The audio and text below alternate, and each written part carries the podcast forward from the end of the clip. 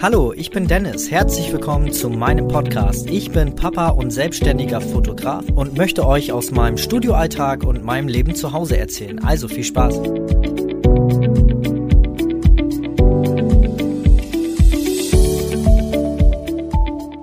Schön, dass du wieder eingeschaltet hast. Ja, du hast bestimmt meine letzten Podcast-Folgen gehört. Da ging es sehr stark ums äh, Selbstständigmachen und so ein bisschen Mindset. Gerade wenn wir einen Beruf haben, der uns nicht so viel Spaß macht. Ja, und ähm, man hört ja immer so in sämtlichen Mindset, ähm, ja, Mindset-Folgen von sämtlichen Podcastern oder YouTube äh, ist ja gerade, es geht gerade so rum, alle sollen sich selbstständig machen und fülle oder finde die den erfüllten ähm, ja, Traumberuf. Und ja, heute möchte ich gerne mal, aber auch mal so einen Schritt zurückgehen und dir vielleicht mal erzählen, dass es nicht immer der beste Schritt ist, sich selbstständig zu machen, sondern, und zwar habe ich da jemanden neben mir sitzen, die Daniela. Daniela ist der beste Fall, dass man auch seinen Traumberuf finden kann, indem man einfach auch nur irgendwo angestellt ist. Und damit, Dani, herzlich willkommen. Ähm, eigentlich nicht herzlich willkommen, weil du sitzt eigentlich immer drei Meter von mir entfernt, nämlich vorne in der Kundenannahme oder wie nennen wir das, ähm, im Kundenbereich. Ähm, und Daniela ist meine Angestellte und ich glaube, sie ist das beste Beispiel dafür, dass man äh, für seinen Job auch brennen kann, auch wenn man angestellt ist. Aber ich will gar nicht so viel rumquatschen. Die meisten kennen sie auch schon. Dani, stell dich doch mal kurz vor. Erstmal, Dennis, vielen Dank, dass ich auch mal dabei sein darf. Ich durfte jetzt schon ganz viele andere Podcast-Teilnehmer hier begrüßen bei uns im Studio. Ja, ich bin ähm, Dani. Ich arbeite hier als ähm, Fotoassistentin. Das heißt so ein bisschen die eierlegende Wollmilchsau. Ich äh, mache hier so ein bisschen alles. Das heißt, ich kümmere mich um die Buchhaltung, darum, dass es Dennis gut geht. Ich nehme Dennis Arbeiten ab. Ähm, ich kümmere mich ganz viel um unsere Kunden, schnacke unheimlich gerne mit denen und ähm, habe schon fast mittlerweile zu vielen Kunden eher ein freundschaftliches Verhältnis als so ein, so ein distanziertes ähm, Kundenverhältnis. Was sehr schön ist, was man auch in meinen E-Mails so liest. Mhm. Der Wortlaut wird nämlich, ist nämlich nicht mehr so förmlich. Und ähm, ich glaube, unsere Kunden mögen das. Genau. Ja, Dani, ähm, nun hatte ich ja schon in der Einleitung gesagt, dass es nicht immer darum geht, sich selbstständig zu machen, sondern ähm, dass es ja auch wirklich ähm, vollkommen legitim ist und auch in Ordnung, wenn man einen Job wählt, der einem Spaß macht, aber wo man nicht unbedingt immer dann den selbstständigen Weg gehen muss, sondern man kann auch gucken, dass man sich irgendwo einstellen lässt in dem Bereich, wo man Spaß dran hat. Und ähm, ja, Dani, du hast ja nicht du arbeitest jetzt ungefähr ein Jahr bei mir und ähm, es gab ja auch noch ein Leben vor Little Moments. Was hat dich denn damals oder was ist denn passiert, dass du, du hast ja nun einen sehr äh, starken Wechsel gemacht, da kommt sie auch gleich nochmal zu, der dazu geführt hat, dass du hier zu uns in den Norden gelandet bist. Und ja, erzähl einfach mal ein bisschen deine Geschichte. Was hat dich, äh, was hat dazu geführt, dass du jetzt hier neben mir sitzt? Na, ich war halt auch ein, ein Kind, was, ähm, glaube ich, mit sieben Jahren beschlossen hat, ich will unbedingt den höchsten Schulabschluss haben, dementsprechend mein Abitur machen. Habe das auch durchgezogen, mehr oder weniger gut. Ich habe hinterher ein gutes Abitur abgeschlossen. Und ähm, dann kommt natürlich, wie geht's weiter? Na, studieren wäre schön, das gibt aber kein Geld. Und meine Familie, meine Bekannten, alles, was so im Umfeld war, sagte natürlich, Mensch, hol dir einen sicheren Arbeitsplatz. Öffentlicher Dienst ist das, was du machen solltest. Okay, ich habe mich sehr beeinflussen lassen. Ich habe sehr, sehr viel gemacht, was andere gesagt haben zu der Zeit und habe mich auf jede mögliche Stelle beworben. Also wirklich vom Bauzeichner bis zum Tiefbauamt ähm, in jedem Bereich. Und im Bereich Bürokommunikation hat es dann endlich geklappt. Aber na, das war halt nicht so das Gelbe vom Ei für mich. Also du hast dich da richtig reindrängen lassen quasi. Absolut, absolut. Weil natürlich es gibt viel Geld, gar keine Frage. Im öffentlicher, öffentlicher Dienst ist sehr gut bezahlt. Aber ähm, es ist halt nicht für jeden was. Und wenn man kein Mensch dafür ist, ähm, funktioniert das einfach nicht. Hm. Aber dass ähm, eine gute Bezahlung einfach nicht alles ist im Leben. Na klar, man kann sich viel leisten. Aber ähm, wenn du jeden Nachmittag schon mit Bauchschmerzen nach Hause fährst, weil du weißt, oh, morgen muss ich da echt wieder hin. Und ähm, auch an einem Freitag, man arbeitet ja gerade auf, immer auf den Freitag hin. Und wenn du auch am Freitag wirklich mit Magenschmerzen Feierabend machst, weil du weißt, was alles noch nicht erledigt ist und du weißt, Montag geht's wieder los. und dir stehen zwei Tage bevor, an denen du nicht schlafen kannst, nicht richtig essen kannst, wo es dir einfach schlecht geht, um dann wieder den Montag die Arbeit aufzunehmen und wieder bis zum Freitag durchzuhetzen, das sollte eigentlich für alle der Punkt sein, wo man sagt, äh, das ist gar nicht meins, ich funktioniere hier nicht. Hm. Ja, das hatte ich ja schon in der äh, vorletzten Podcast-Folge geschildert. Wenn du die noch nicht kennst, es ist die Podcast-Folge Bist du eine Muschel? Schau da, hör da auf jeden Fall mal rein. Ähm, da geht so ein bisschen in, in, die Motivation rein und da führe ich auch mal auf, warum es da halt nicht so schön ist, ähm, mit Bauchschmerzen zur Arbeit zu fahren. Ja. Okay, Dani, ich wollte dich gar nicht unterbrechen.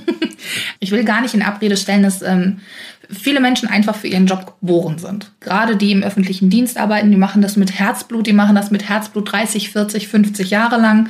Völlig in Ordnung, die leben damit gut, die gehen mit einem guten Bauchgefühl nach Hause, können vieles einfach auf der Arbeit lassen, gerade an schlechten und negativen Dingen. Ähm, ich war einfach kein Mensch dafür. Ich habe da nicht reingepasst, ich habe mich dazu drängen lassen. Naja, heute sitze ich hier mit einem guten Bauchgefühl und das ist ähm, ja wie Tag und Nacht. Das unterscheidet sich wie Tag und Nacht. Mhm. Hast du da ja auch eine Zeit lang einfach mit gelebt? Ne? Oh ja, ich habe damit zwölf Jahre gelebt. Oh krass, ja. Ähm, gab es denn, also was war, muss es ja gegeben haben, ähm, was war denn so dieser eine Schlüsselmoment, wo du für dich entschieden hast, okay, bis hierhin und nicht weiter? Jetzt muss ich was ändern. Der Schlüsselmoment war tatsächlich für mich, ähm, als ich das zweite Mal auf der Arbeit zusammengeklappt bin. Ich habe wirklich einen Nervenzusammenbruch gehabt, weil ich es nicht mehr ertragen habe. Hm. Da wusste ich aber auch manche Dinge über mich selber noch nicht. Ich bin ein hochsensibler Mensch und ähm, kann manche Dinge nicht einfach so wegstecken. Und ich habe in sehr vielen negativen Stellen gearbeitet. Ich hatte viel mit Fendungen, mit Zwangsvollstreckungen zu tun. Ich habe im Bereich ähm, Jugendamt gearbeitet. Und da sieht man schon Sachen, die kann man nicht mehr einfach so wegatmen.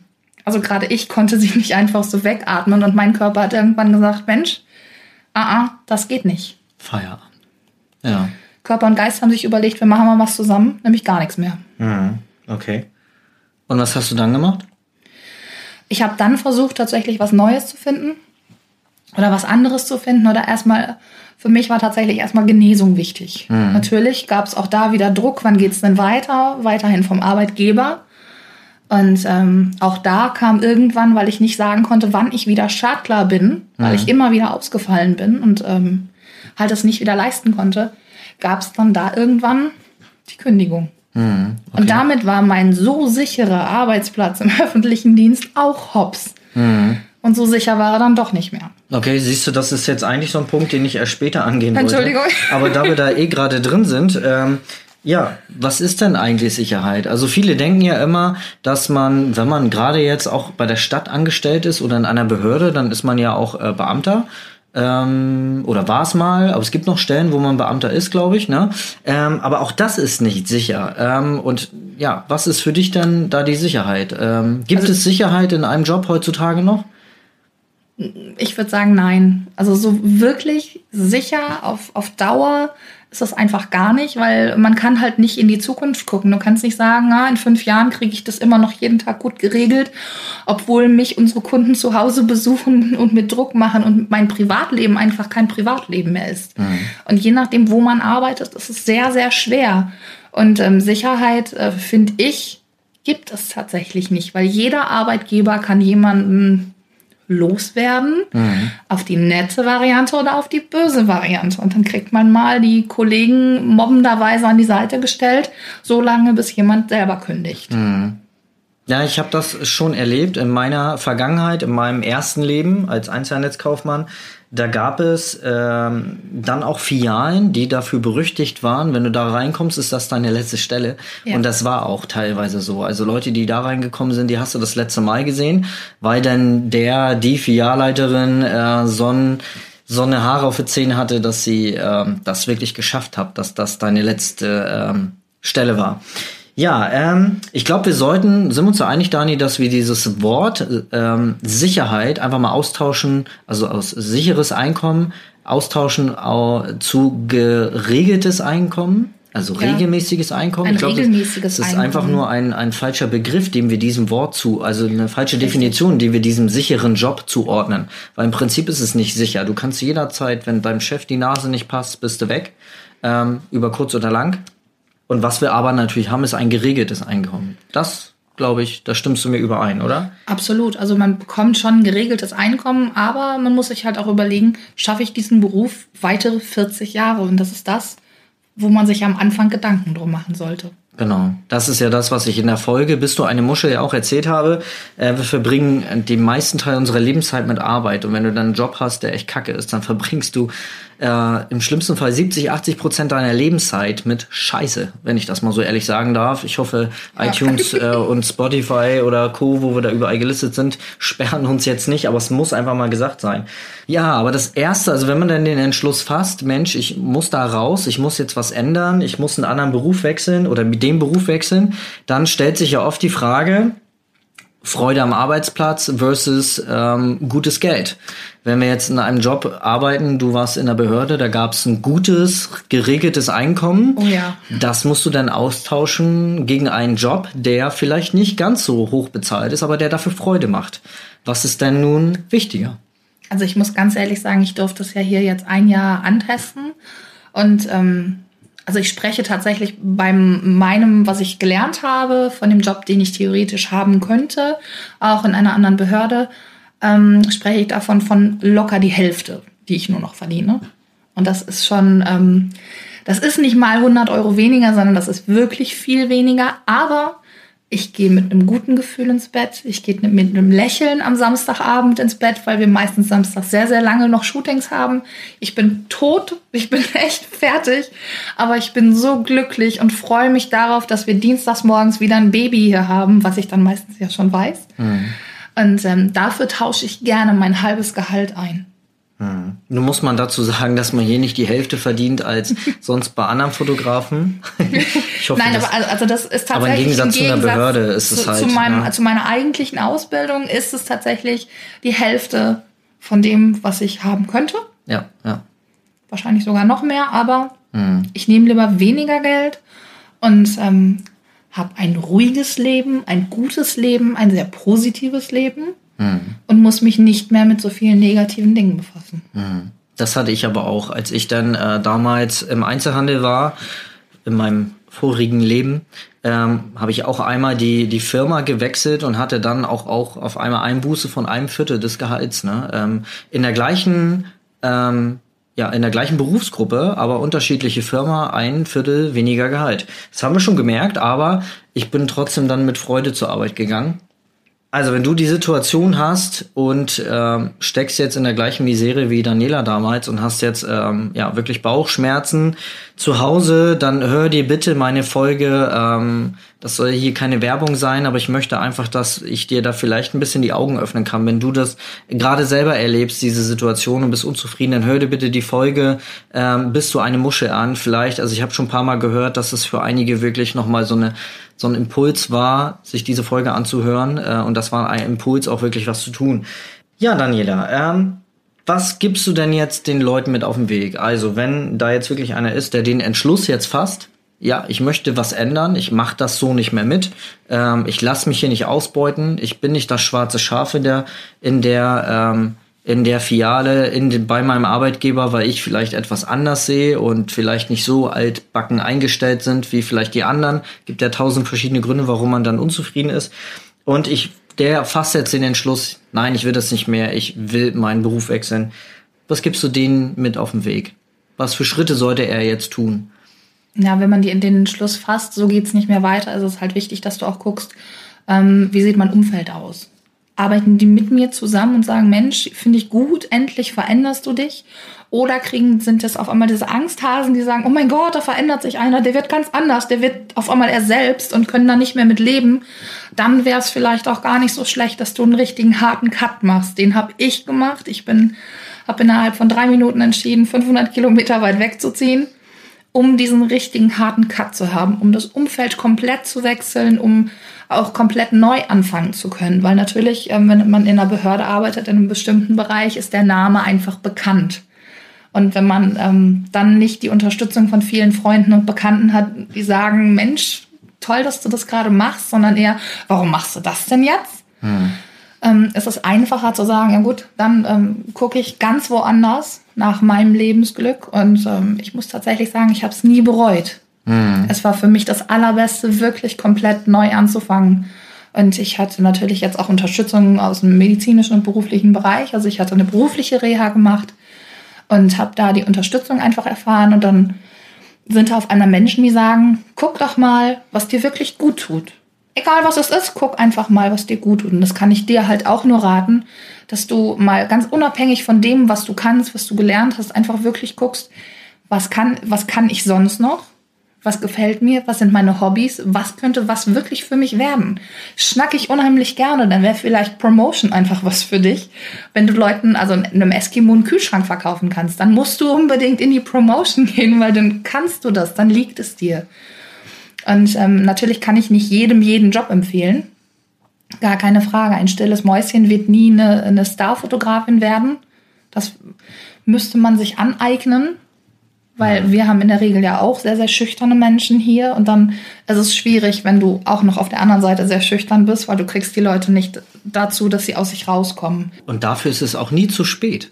Also wenn du genau. jetzt zum Beispiel 40 bist, ja, und bist der Meinung, du, das lohnt sich jetzt nicht mehr zu wechseln. Überleg mal, du bist 40. Wir sind in einer Zeit, wo wir locker noch bis 70 arbeiten müssen, 68, 70.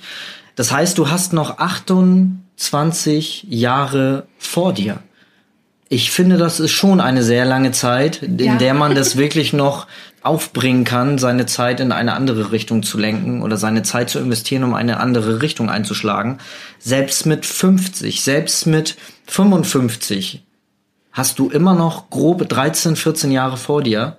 Und äh, auch das ist es wert, noch den Beruf zu wechseln oder die, äh, die Richtung, die du möchtest. Ne?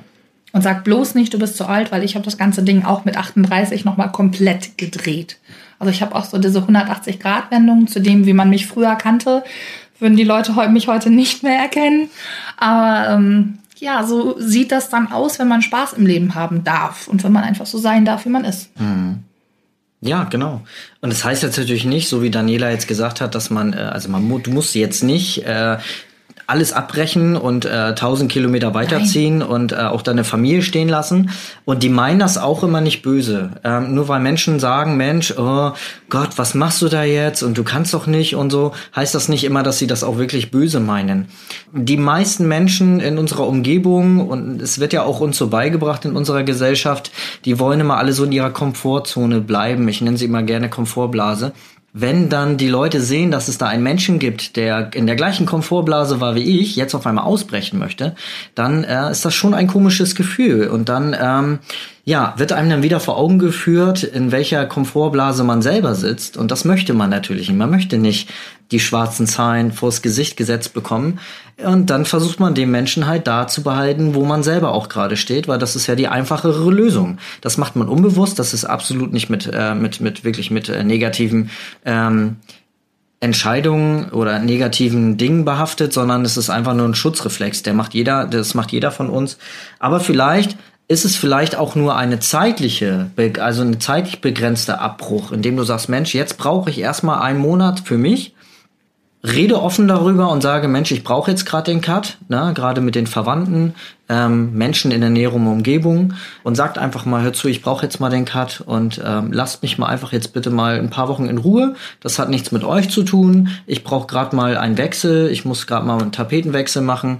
Und wenn Leute, wenn die Leute euch lieben und mögen, dann werden sie das auch akzeptieren. Und ganz ehrlich, wenn da denn noch immer Leute bei sind, die eure Situation kennen und das nicht nachvollziehen können und dann sogar sauer auf euch sind, dann haben sie es auch nicht verdient, in eurer Nähe zu leben oder an eurem Leben teilzuhaben. Das mal so by the way. Heißt jetzt aber nicht, dass ihr jetzt alles abbrechen müsst. Aber nur mal so kurz angesprochen. Ja, Dani, ähm, einer meiner liebsten Fragen in jeder Podcast-Folge ist immer zum Schluss. Was ist deine Definition von Glück? Glück heißt für mich, ähm, dass ich einfach tatsächlich sein darf, wie ich bin. Egal, ob ich traurig bin, ob ich so einen angeknipsten Duracell-Hasentag habe oder ähm, ja, mal knurrig bin, knatschig bin, wie auch immer, dass ich tatsächlich immer so sein darf, wie ich bin und von anderen akzeptiert werde.